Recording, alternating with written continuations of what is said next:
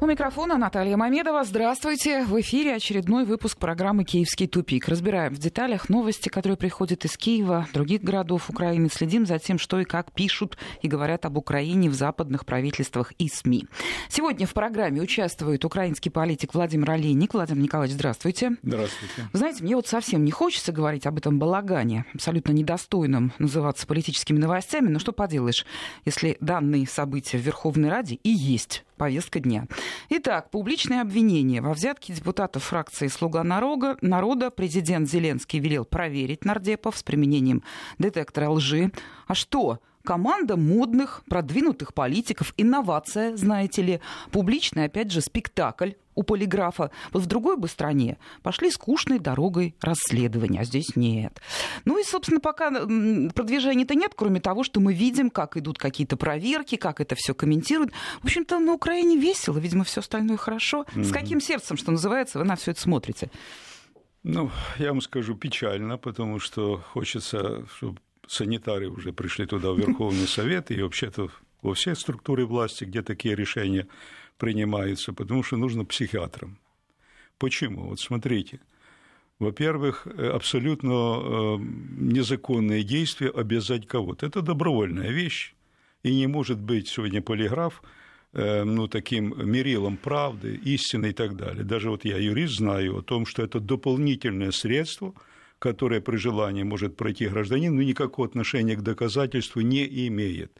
Задаю второй вопрос. А кто программное обеспечение писал? Может, кто-то с олигарху, кого-то надо убрать, кого-то нет и так далее. Там же субъективный фактор. Машина работает, да, а расшифровку делает кто? Человек. Вот чей человек будет сидеть сейчас на полиграфе? Кого убирать? Коломойского или кого-то другого, так сказать, человек, который будет определять, говорит правду или нет. Во-вторых, это все равно из шоу для того, чтобы отвлечь от насущных вопросов. Так вот, смотрите, есть такое классическое выражение «весь мир театр, а мы в нем актеры». Это правда. Но в этом театре мировом есть различные жанры. Трагедия, комедия, опера, оперета и шоу. А есть такой жанр, как политика. В чем отличие между шоу и политикой, как театр? Если в шоу Зеленская и его команда привыкла давать 95-й квартал классное шоу – и говорит, а денежки нам, хлеб насущный нам, вы должны мне платить. А в политике требует от власти и э, зрелищ, и хлеба насущного. Он говорит, как, вы еще просите, чтобы я вас кормил? Вы что, да, голодный? Да, это жанр такой. Вот они сейчас дают шоу и превращают со всех событий не в серьезное расследование уголовного дела и признание вино, вины, если там есть такие, кто взял взятку и так далее, а вот это шоу. Ну, слава богу, хотя бы пока я так вижу, анализы не сдают, но будут, вероятно, сдавать ну, анализы. подождите, да. И даже чужие приносить анализ. Да, весело, весело, конечно, в украинском да. парламенте. Это печально. Это говорит о том, что разрушаются институты власти, то есть нет государства. Нет государства. Так не поступают государственные люди, потому что там есть свои правила. Вот в этом театре политика есть свои правила. Сказал, держи слово. Почему вот Путину э, много прислушивается сегодня, несмотря на такие серьезные процессы? Большинство, не все можно выполнить, не все можно предвидеть, но большинство взятых обязательств он выполняет, он серьезный политик. А в шоу не обязательно. Там на сцене можешь подуракчиться дураковаляние, понимаете, вот специфика. Владимир Николаевич, а если посмотреть вот в начало этой истории, а, там, собственно, когда обвинили слуг народа, ну так их теперь называют, да, вот депутатов от этой фракции, а, в коррупции, речь шла, знаете, о проекте закона, который, в котором будут изменения в сфере оценочной деятельности в недвижимости. А вот для вас не, не послужило это удивительным, что вот именно этот закон подвергся вот такой скандальной оболочке? Почему он оказался в центре? Слуг, слуг народа народа не знаю, там новые люди, но остальных участников этой аферы я знаю. Так. В том числе Яценко знаю. Так. Это предыдущая тендерная палата, это попытка все время заработать на возможных, так сказать, финансировании с бюджета. Вы мимо нас не пройдете, мы предварительно подготовим и материалы за это небольшая копеечка, но суммарно это большие деньги. И вот здесь пытались монополизировать вот эту, так сказать, возможность быть посредниками между бюджетом и деньгами и конкретными предпринимателями. Вот это идет война. Поэтому это все не новое. Это Я продолжение по, по так называемой тендерной палаты слышу. Да. что внутри украинских политиков это не считается преступлением. Это простые нормальные договорные отношения. Там, приплатить за голосование, там, как-то иначе повернуть э, работу над законопроектом. Ну вот смотрите, реально новые пришли и сказали, взятки не будем брать, да, никакой коррупции. Вот это сейчас поговорят, поговорят, ничем не закончится, потому что реально только суд может установить вину и определенный срок наказание за содеянное. Но я вам скажу откровенно, я жду вот до Нового года. Если до Нового года не будет посадок с нынешней командой, да, новых, а, вот эти, уже... что пришли, не те, которые были, а эти само по себе надо разбираться. Значит, коррупция есть. Почему? Снизу все собирается, деньги с таможни, с других источников, да. Была пауза, когда спрашивали, кому нести. Не было министра, премьера, там, президента, администрации. Тишина и блажь, значит, все это уже в русло вошло. Если не будет только привлечения к ответственности, ну какой Зеленский или Куанью? Какие друзья? Кого посадил? Поэтому думаю, что плачевна перспектива, потому что он не понимает, что такое государство Украины, вообще, что такое государство и государственность. Он это не понимает. Он просто случайный человек там. Я думаю, он жалеет уже, что участвует в выборах, он потеряет и должность, он потеряет и 95-й квартал. 95-й квартал будет избивать когда-то за всякую шутку, потому что шутить уже будет неуместно. Ну, кстати, рейтинг-то у, него уже сниж... рейтинг у него уже снижается у Зеленского потихонечку. Mm? Рейтинг у Зеленского потихоньку снижается. Это уже все есть. А, значит, у нас в гостях украинский политик Владимир Олейник. Я хочу сказать, что вы тоже можете присылать свои вопросы. Некоторые уже это сделали. Напоминаю, 5533, первое слово «Весть». Это наш смс-портал.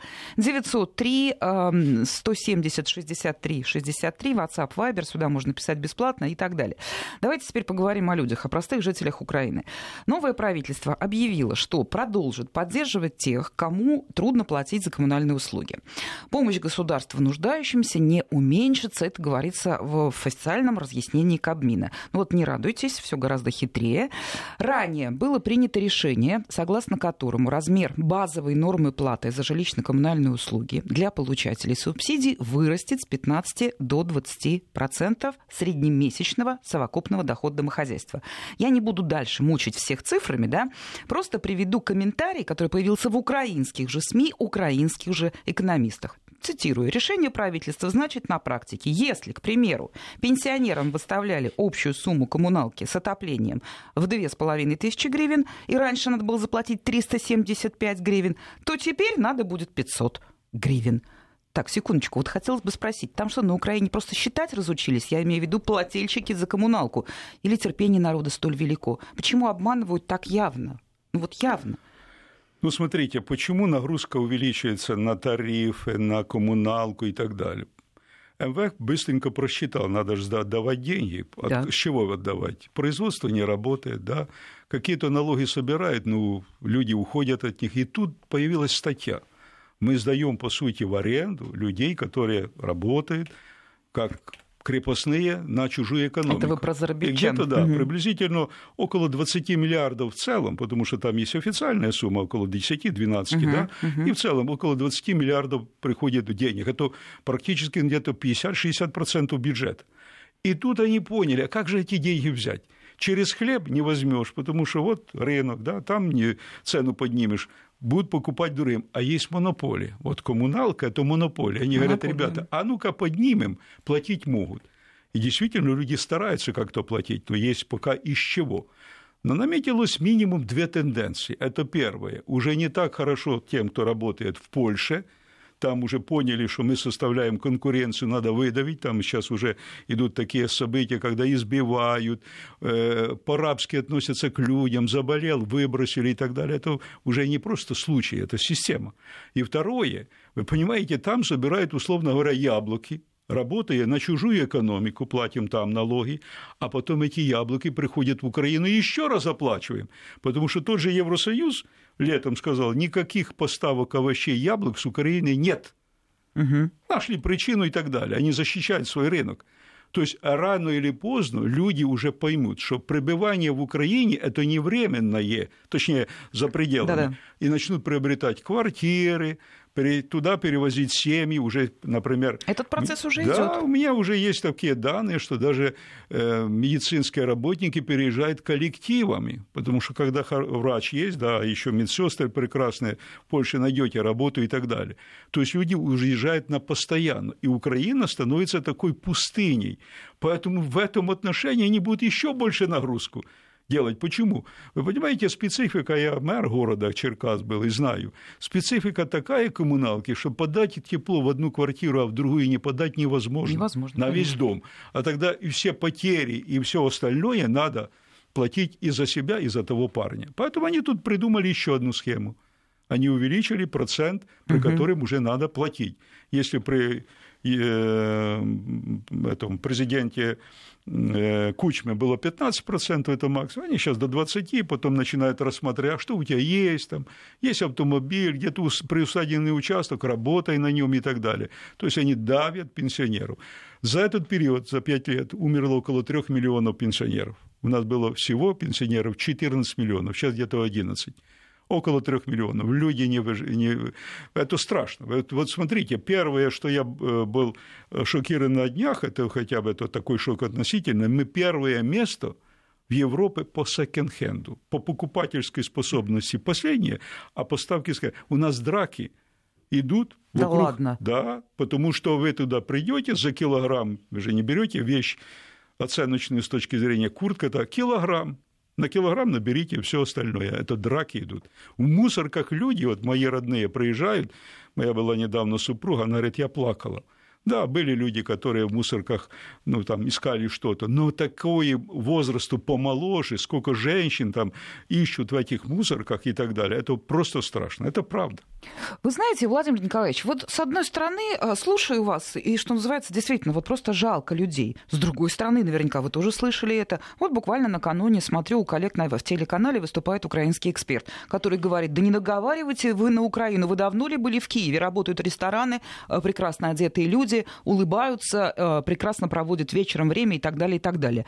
Может быть, Киев — это отдельная планета? Там действительно работают рестораны, какие-то учреждения, ездят вполне себе нормальные автомобили по дорогам. Я бы порекомендовал прислушаться к словам Владимира Владимировича Путина который сказал, не показывайте Украину такой, которой она не существует. Вот эти все проплаченные вашими же, так сказать, каналами эксперты, это просто сумасшедшие. Это, ну, сказал Коломойский, я должен с ним согласиться, дебилы. Понимаете? Они говорят не так, как там происходит. Они защищали Порошенко, защищают сегодня Зеленского, завтра еще негодяи, они за Азов батальон заступаются. Да, про Азов мы сейчас еще поговорим. И так далее, да. да. Поэтому к вашему вопросу, к теме вашего вопроса. Если так уж хорошо, да, ведь 15-20% действительно хорошо живут – но ну и при немцах жили неплохо некоторые, кто были полица, полицаями, кто просто там какую-то коммерцию проводил ну, а есть и так такое, далее. если вот в экономику, Киеве, да, вот как Киев, и в Москве, он на конечно, лучшем... живее, так сказать, угу. идут процессы, там основные деньги, там основное строительство, там и так далее, и так далее. Но Киев тоже не резиновый. Сегодня у нас такие там пробки, потому что переселенцы ушли с Крыма часть, бизнеса ушла, хотя меньше, меньше. С Донбасса многие уехали. И куда? В Киев. Поэтому в данном случае есть такая картинка. В Киеве как бы рестораны, а я спрашиваю, а денежки это с завода? Вот если бы с завода заработной платы я аплодировал.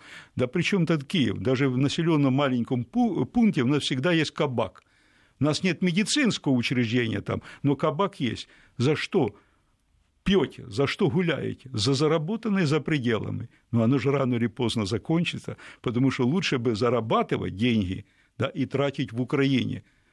А, к сожалению, сегодня это не радует, потому что кабаки у вас заполнены. Я всегда, как мэр города, говорил, мне бы, чтобы труба заводская теплая была. Вот главное. А кабак – это, знаете, последнее – жизни знаете, человека. Владимир Николаевич, вот вы даже сами сказали, что вы были мэром города, крупного города украинского, помимо другой работы на Украине. Вот сейчас, наблюдая, что происходит э, на Украине, равномерно плохо экономическую сторону, я имею в виду, по всей стране? Или можно все-таки выделить какие-то регионы, какие-то области, которые как-то еще держатся на плаву, может быть, благодаря умелым э, руководителям, может быть, благодаря каким-то исходным данным, ресурсам и так Конечно, далее, производством? Все зависит и от э, мэра города, я многих знаю, просто знаю лично, например, Харьков, да, так. он по-другому, там инфраструктура поддерживается неплохо и так далее, но там мэр города, который знает, что это такое, он прошел такую школу, был секретарем горсовета и так далее, а Клычко, ну, от бокса, человек, который не понимает, за него управляют, а вот самое опасное, когда в государстве за тебя управляет за Зеленского управляют, да? Угу. Есть же там люди, когда уже Запад говорит, да прекратите вы влиять на Зеленского, он же не понимает, что происходит. Точно так же и когда за мэра кто-то управляет, все, город будет беда. Поэтому вот когда он думает за коммуналку, за дороги, за то, как... Ну, он не может на все повлиять. Например, э, в ценовой политике по тарифам главным является что? Энергоноситель, да, а не э, там какая-то копейка дворнику. Поэтому, например, если бы прислушалась центральная власть и на 25% дешевле закупила те же э, энергоносители, так сказать, газ в России, конечно, есть основания для снижения цены на тепло и так далее, на горячую воду. А сегодня Киев без горячей воды. Вы знаете, без горячей воды. Ну и в прошлом и без году были сегодня. проблемы, да. Как вот в чем разница. Потому что, во-первых, никто этим не занимается, а во-вторых, все понимают, что золото течет, не вода горячая, а золото. За это все надо платить. Я знаю людей, я был в шоке знакомые, когда он говорит, я призимовал, потому что поставил в дома, в квартире палатку. Ну как это можно? Палатку? Палатки, да, палатки можно поспать нормально. Там поддержать температуру легче. Это правда. Да, это правда. Посол России в Вашингтоне Анатолий Антонов заявил, что Конгресс США начинает осознавать угрозу, которую представляет украинский националистический батальон «Азов». Ну, ранее были новости, я думаю, вы в курсе, да, что в Конгрессе США как-то разглядели радикалов, да, и вдруг подняли голос вот против того, да, что, мол, идет геро- героизация нацизма и так далее, и так далее. Но мне кажется, уже, что называется, дураков нет, все прекрасно понимают, что и раньше они это видели, просто им это говорить было не на руку, теперь это нужно. Как вы оцениваете этот поворот? Может можно ли надеяться, что если уже из-за океана такие речи пошли, то, собственно, укоротят нациков из Азова?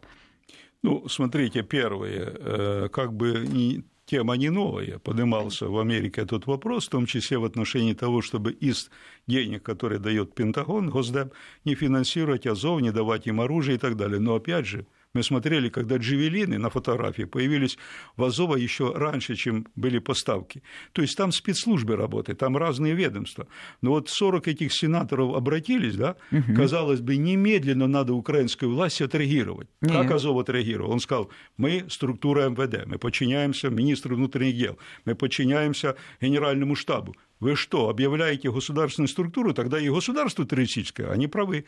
Казалось бы, сейчас должна быть реакция Зеленского, Нету. МИД и так далее. Или, например, 40 этих конгрессменов дал миротворец всех по списку, а чтобы знали, как это так, враги украинского народа. Они Какая же говорят идея? о том, что это рука, что Кремля, Нормально, эти же люди принимают санкции против России, и они еще и, так сказать, рука Кремля. Но это сумасшедшие, сумасшедшие, дебилы и так далее. Поэтому в данном случае нет этой реакции. Послушайте, если Конгресс признает, а идет к этому, угу. что это структурное подразделение террористическое по своей сути, как ИГИЛ и Талибан, тогда и государство является таковым. Так или нет? Потому что оно терпит. А теперь уйдут или нет? Во-первых, это личная гвардия. Господи, прости, что назвал гвардия. Гвардия – это всегда хорошо. Личная шайка кого? Авакова. Если мы говорим Белецкий, да, то мы подразумеваем Аваку. Говорим Аваку, подразумеваем Белецкий. Вот эти выступления, это же договорняк с Зеленским, когда они выступили, нет капитуляции, так сказать, им разрешили, Аваков молчит, все молчит. Зачем? чтобы создать ему, он же 95-й квартал играет, создать ему такую массовочку, чтобы сказать Путину, Макрону и Меркель, вы знаете, мне тяжело, давит, надо переписать, надо формулу Зеленского. Да эти опытные политики. Никто не тронет даже запятую на ухудшение в Минских соглашениях, только на улучшение, как формула Штайнмайера. Слава богу, он в Японии, да, ну, да, поехал, увидел, Штайнмайера. увидел живого Штайнмайера, спросил у него и сказал, вы популярнее, чем я, Да, скоро, я так думаю, что будет и другой кто-то популярнее, чем он. Поэтому никуда они не денутся. Если их выдавят, да, с публичной политикой, угу. они пойдут в подполье. Потому что мы потеряли государственность. Уже нам соседи рассказывают, что у нас происходит дома. Мы потеряли и такой инструмент, как верховенство права. Ну, кто-то же там призывал и говорил, если Зеленский только не будет прислушиваться к тому, что Россия агрессор и так далее, там на Хрещатике будем вешать. Ребята, это угроза прямая президенту, читайте статья уголовная. Почему не возбуждаете уголовное дело? Боится Зеленский. Он сидит, но не правит. Владимир Николаевич, а вот так вот просто по вашим ощущениям, ну хорошо, националистический батальон Азов это какое-то определенное количество бойцов, да? Mm-hmm. А люди вот сейчас, нынешние, молодежь, вот украинцы, они, их стало меньше. Ведь когда-то в 2014 году они прям их считали спасителями, освободителями. Наши ребята идут воевать за нас. Там много чего было пафосного. А сейчас популярность ну, Азова это снижается? Это известный так называемый стокгольмский синдром. Можете называть его украинским синдромом, когда небольшое агрессивное меньшинство захватывает власть. Это переворот был. К этому uh-huh. надо приходить, к выводу и так далее И тогда большинство, которое всегда как пассивное, да, понимая, что в этих оружиях есть реальная угроза, не оказало сопротивления, кроме Крыма и Донбасс, которые встали и сказали, так не будет, ребята. И они говорят, вы преступники. Нет, вы преступники, вы совершили госпереворот. А мы дальше увидели еще соглашательскую позицию большинства. Например, русские, да, я вот я э, исследовал этот вопрос, русские и русскоязычные вдруг начали выступать против России, да, и за украинский язык запретить, по сути, Россию. Так он же твой родной. А попытаться спрятаться у ту нишу, да, и прыгать даже, кто не скачет, тот москаль, лишь бы тебя не тронули. Эта психология связана с тем, что мы прошли сложный период, когда была формация, такая политико-экономическая, так сказать, социалистическое государство, Советский Союз, где нам говорили, ребята, за вас подумают, примет решение партия, профсоюзы спокойно, а мы должны в этой формации, жесткой, капиталистической, стать гражданами. А это означает, что выходить на улицу, протестовать, искать союзников в этом деле. Профсоюзы должны серьезно иметь развитие и так далее. Тогда мы не позволим гулять этим нацикам. Поэтому тенденция какая? Постепенно просветление происходит. Вот, например, последние данные КМИС, это наши э, социсследования, 85% в целом, э, то есть 60% очень хорошо относятся к России, в шоке. 60? Да, в целом, а 85% по юго-востоку. Вы представляете, какой показатель? mm Хорошо относятся. И еще вам изюминка на торт. Друг выступает комиссар военный Ивано-Франковской области, знаете, это такая Бендеровская область, говорит, ребята, у меня проблема, прямая речь, у нас 25 тысяч призывников, 460 надо призвать, я не могу. Почему? Все убегают. Ага. Ребята, если враг, если Россия напала, надо освобождать, так кто должен? как раз самые лучшие патриоты пойдут, не хотят. Мы еще поговорим о призыве тоже. У нас в студии украинский политик Владимир Олейник. Продолжим после новостей. 13 часов 33 минуты, московское время. Продолжаем программу. Я напомню, наш гость сегодня украинский политик Владимир Олейник. А, мы заговорили перед выпуском новостей по поводу призыва в армию Украины, что бегут молодые люди и так далее. Владимир Николаевич, честно говоря, эту тему не планировал, но вы подкинули. Мы как давно про это не говорили. Когда угу. только начиналось вот это вот, с позволения сказать, АТО, угу. было много новостей. И как отказываются молодые люди или наоборот, где-то идут на подъеме таком, да, на патриотическом пафосе и так далее. А сейчас-то что? И как-то хочется вспомнить по поводу того, что вообще-то был разговор э, у новых майданных властей, что Украина уйдет от призыва, будет контрактная армия, угу. они же продвинутые европейские люди, да? А сейчас угу. что происходит? Какой набор? Как что? И каковы действительно цифры, если они вообще есть, отказников, тех, кто бежит э, от призыва? Ну, для контрактной армии необходимо, чтобы пан Атаманов был золотой запас чтобы экономика работала, чтобы бюджет пополнялся. А мы сегодня с протянутой рукой просим ради Христа дайте копеечку. Ну, да. Ведь запомните, в следующем бюджете мы должны отдать одну треть. У нас бюджет 38 миллиардов, кстати, меньше, чем ну, приблизительно как бюджет Москвы. Это государство 38 миллиардов долларов. Из них где-то мы 16 миллиардов должны отдать. Слушайте, а за что жить будем? Какая контрактная армия? Поэтому в данном случае народ как смотрит? Во-первых, пойдет ребенок в армию, есть две формы. Призыв, Это очередной призыв, там, весенний. Сколько сейчас, полтора да, года в Украине, по-моему? Да, да. И, конечно, он, во-первых, кормилец бывает последний в семье, который мог бы поработать, поддержать, где? В Польше, конечно, где-то в Венгрии, где-то в Чехословакии, в Чехии и так далее. Поэтому это потеря времени. Второе, учился бы, если родители где-то работают, тоже потеря времени. Но больше всего боятся, не попадет ли он, их сынок, в, э, да, в район конфликта Донбасса, там же идет ротация постоянно и так далее. А зачем? Ведь заметьте, там не служат дети депутатов, с офиса президента, министров, там никого нет, и родственничков, там простые дети простых людей служат.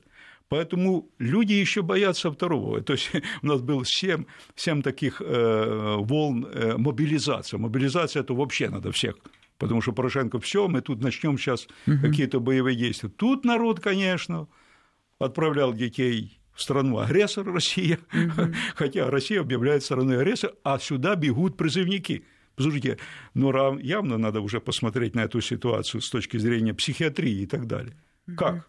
бегут туда, когда вы объявляете. Поэтому в данном случае нет экономических оснований говорить о том, что в ближайшее время армия Украины будет контрактной. Нет денег. Да, собственно, ответ очевиден. А, на этой неделе мы узнали о том, что в Генпрокуратуре Украины создан специальный департамент, который будет расследовать преступления, связанные с Евромайданом. Вот даже само создание специального департамента удивляет, потому что, ну а что, есть, наверное, прокуратура, да, есть следственные органы, почему нужно создавать что-то специальное?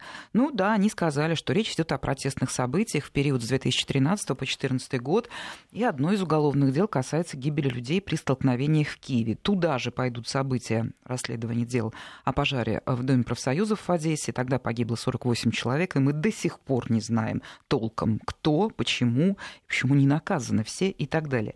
Вот вы даже, собственно, с юридической точки зрения сначала посмотрите и дайте нам свой экспертный комментарий. Во-первых, зачем специальный департамент? Получается, что все, что они, с позволения сказать, расследовали до этого, все не годится? Не Нет. получилось?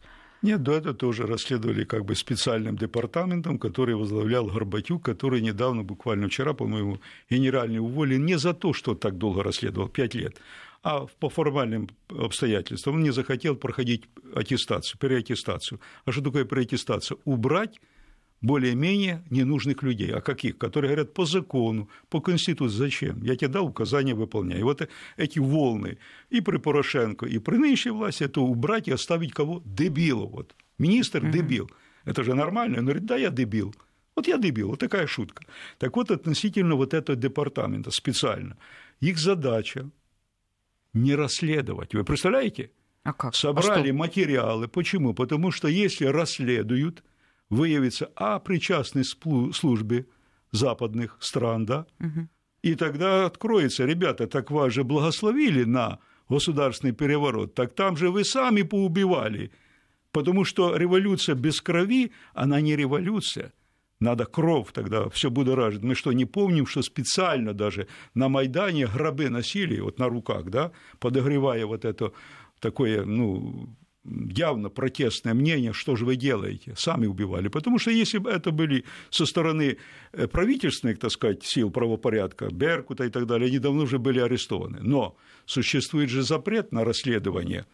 Например, они 21 февраля 2014 года приняли решение, закон об амнистии только тем, кто был на Майдане. Вот когда идет конфликт, да, угу. то амнистирует и того, и два Обе участника, стороны, да. да. А здесь нет, сказали только те, кто на Майдане, Беркут нет. Так вот, первые так они же амнистировали люди. и сказали запретить расследование и все доказательства уничтожить, и мы попали в абсурдную ситуацию. Два примера. Бубенчиков выходит, говорит, а я тут расстрелял работника милиции. Он же признал это. Они могут привлечь к ответственности. Вы можете назвать мне страну, где за убийство работника полиции, суда и так далее ничего. Если мы их не защищаем, как они могут нас защитить? И второе – тот же Пашинский вывозил снайперскую винтовку. Представьте, чтобы я, Владимир Олейник, член тогда команды партии регионы, вывозил снайперскую винтовку. Да они уже даже и без доказательств меня арестовали. Почему вы ее не допрашиваете? Почему не арестовываете?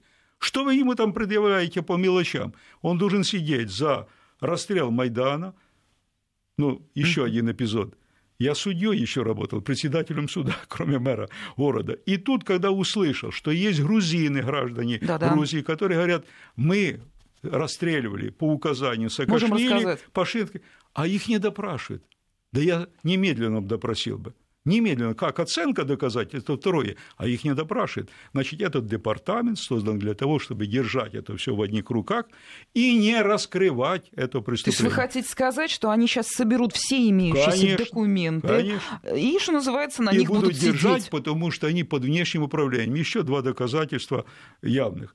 Тот же э, Луценко, как генеральный прокурор, господи, прости, что называют его таковым, бывший и так далее, говорил о том, что все подозрения мы согласовываем по отдельным лицам в одном из посольств. Угадайте, в каком? В России нет.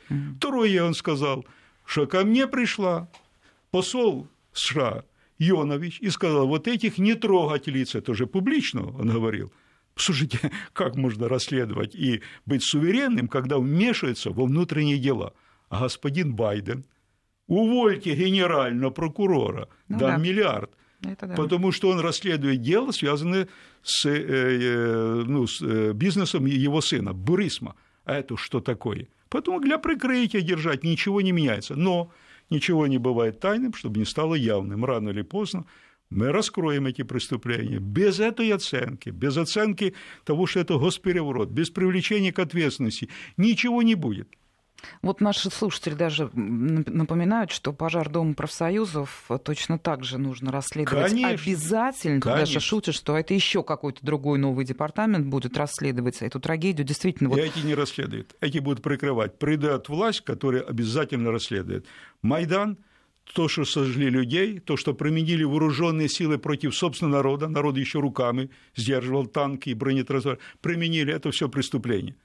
И приведу вам пример просто вопиющий для меня как юриста. Я спрашиваю, хотя бы спросил у э, Зеленского, ты по какой конституции как президент правишь? По той, что была до переворота или после? А знаете почему? А они поменяли конституцию, а у нас, как и у вас, правила такие. Менять Конституцию можно только после того, как эти изменения рассмотрел Конституционный суд. А он нас не рассматривал. Я тогда спрашиваю, вы по каким правилам управляете? Значит, необходимо по той Конституции, которая была принята в соответствии с законом. А потом надо, вероятно, перезагружать страну, надо принимать новые конституции, но на референдуме. Депутатам не доверяйте, чтобы народ сказал «да» этой конституции, и дальше все изменения не под какого-то принят избранного президента, а попробуйте выйти на референдум и докажите, что эти изменения нужны. Привыкайте жить по правилам, а не подстраивать правила под себя любимого.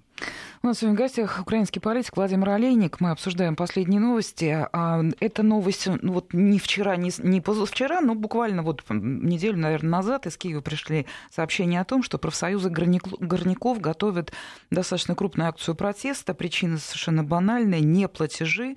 Людям не платят зарплату. Владимир Николаевич, вот, вот эта проблема, она важная вот в, в экономике, в экономической структуре Украины? То, что люди протестуют, это понятно, то, что они недовольны. Но горняки, я помню, помню российскую историю 90-х, они тогда, ох, тут как сильно потревожили руководство своими требованиями. Расскажите об этой проблеме. Ну, во-первых, э, в то время она и была у нас такая, они ходили через Черкасы, я их встречал, угу. и шли на Киев и так далее, и власть была слабая, да, и горняки более были сильные, потому что это такая была эйфория демократии. Помните, когда ставили камеру и микрофон, все бежали что-то сказать. Сейчас поставьте камеру и микрофон, все будут убегать от вот этого. Ну, такая была период, активный и так далее. А сегодня все эти профсоюзы, к сожалению, они так называемые независимые, я их знаю, они еще есть? Это новые созданные, взяли под свой патронаж кто? Политические партии, и начинают этим манипулировать.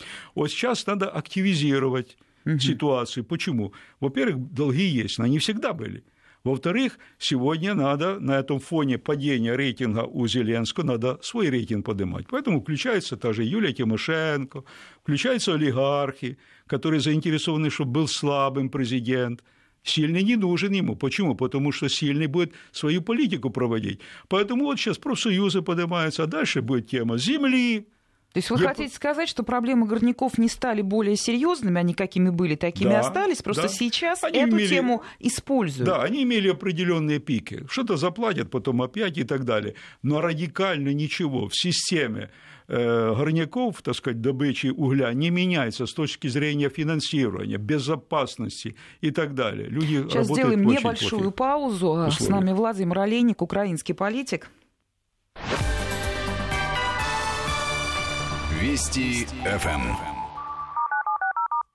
Я, признаться, думала, что вот оно, что называется, активность снизу. Действительно, Граньи, как правило, такая организованные да, люди. Это такой ну, профсоюз, он даже стихийно частенько складывается. Люди занимаются настолько тяжелым трудом, что уж если их разгневать, вот так, да, немножко пафосно скажу, то мало никому не покажется. А оказывается, нет. Опять политические шашни. Ну, давайте так. Я выскажу свою точку зрения. Если лидер независимых Горняков, так сказать, и э, Шахтеров, это Волынец, он был депутатом, и, по-моему, сейчас есть, депутатом у партии «Батькивщина» Юлии Тимошенко, то я вам скажу все, нет профсоюза. Точно так же, если у нас был такой период, когда батюшки были у нас в депутатах и так далее, нет церкви. Ребята, это неправильно. Если вы профсоюз, то вы понимаете, что вам придется конфликтовать с одной из ветвей власти – это законодательно, потому что она будет принимать непопулярные решения.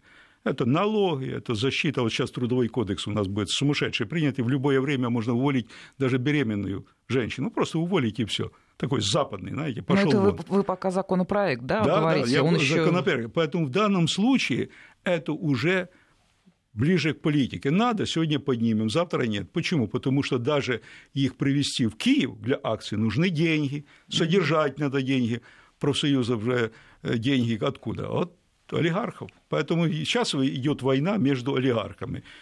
Одни объединились против Коломойского, Коломойский объединился против этих и так далее. Идет перераспределение. Вот первоначальное накопление происходило, а потом у нас постоянно с приходом любого президента происходит что? Перераспределение. Неправильно кушаешь бутерброд, дядя Федор, помните или нет? Да? Конечно. Надо колбаской вниз, так вкуснее. Вот это и делает. Людей жалко, страну жалко. Вот знаете, слушатель прислал такой комментарий, Роман. Экономическое состояние Украины сегодня – это точное повторение экономической истории Латвии начала 2000-х годов. Может быть, по каким-то параметрам и да. Но знаете, уважаемый Роман, а, я бы не сказала, что жителей Латвии а, было так много за границей раз, и чтобы к ним так относились. Я вот, мы, вы уже затронули эту тему, да, э, эти новости стали приходить часто, и правда, вот печально. Украинцев на, в Польше избивают даже за то, что они говорят на мове.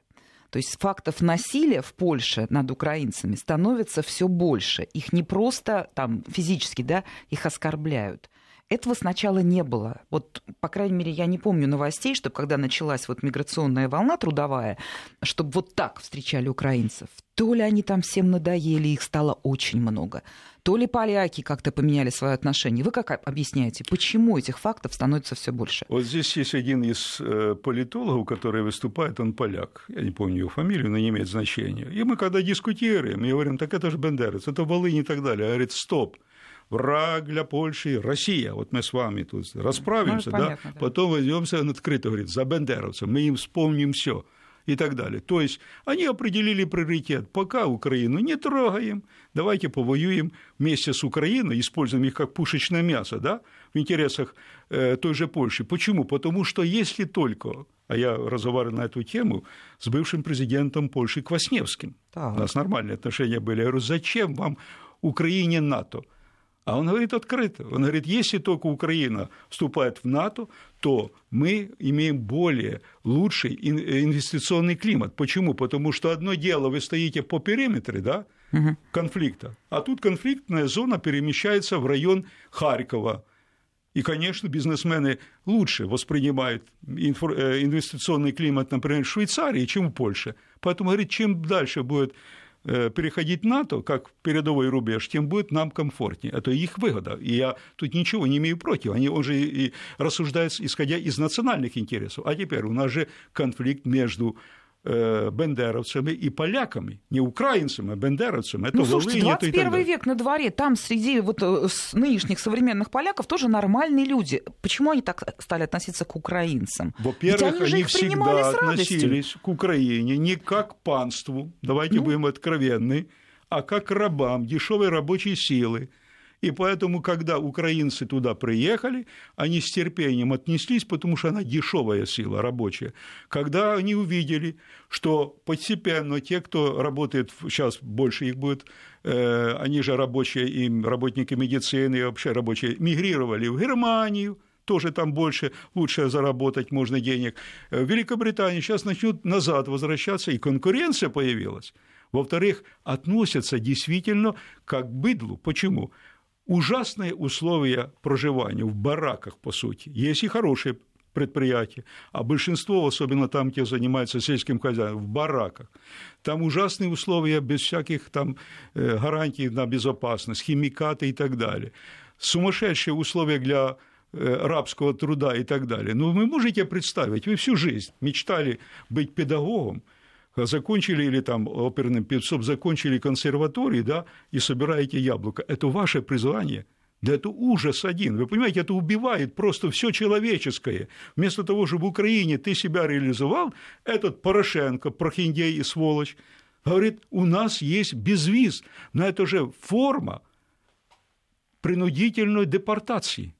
Мою маму немцы вывозили принудительно, она против была, а здесь создали условия, тебе не нравится власть, давай туда, в рабские условия. Поэтому там возник конфликт, серьезный конфликт. Количество украинцев, которые начали разговаривать, некоторые там начали поднимать символику и так далее и, понятно, он все больше и больше э, ну, Вот фактов подобного отношения к украинцам в СМИ уже достаточно. Вот один из последних, это издание «Обозреватель», вот я как раз говорила, что за мову человека просто оскорбили Давайте и избили. Говорим, это айсберг, это верхняя да. часть. Такая. Знаете, меня какой вопрос? Не знаю, может быть, я пропустила, может быть, вы видели. А вы слышали какой-то комментарий от украинского МИДа, от политиков, которые бы одернули Варшаву, нет, мол...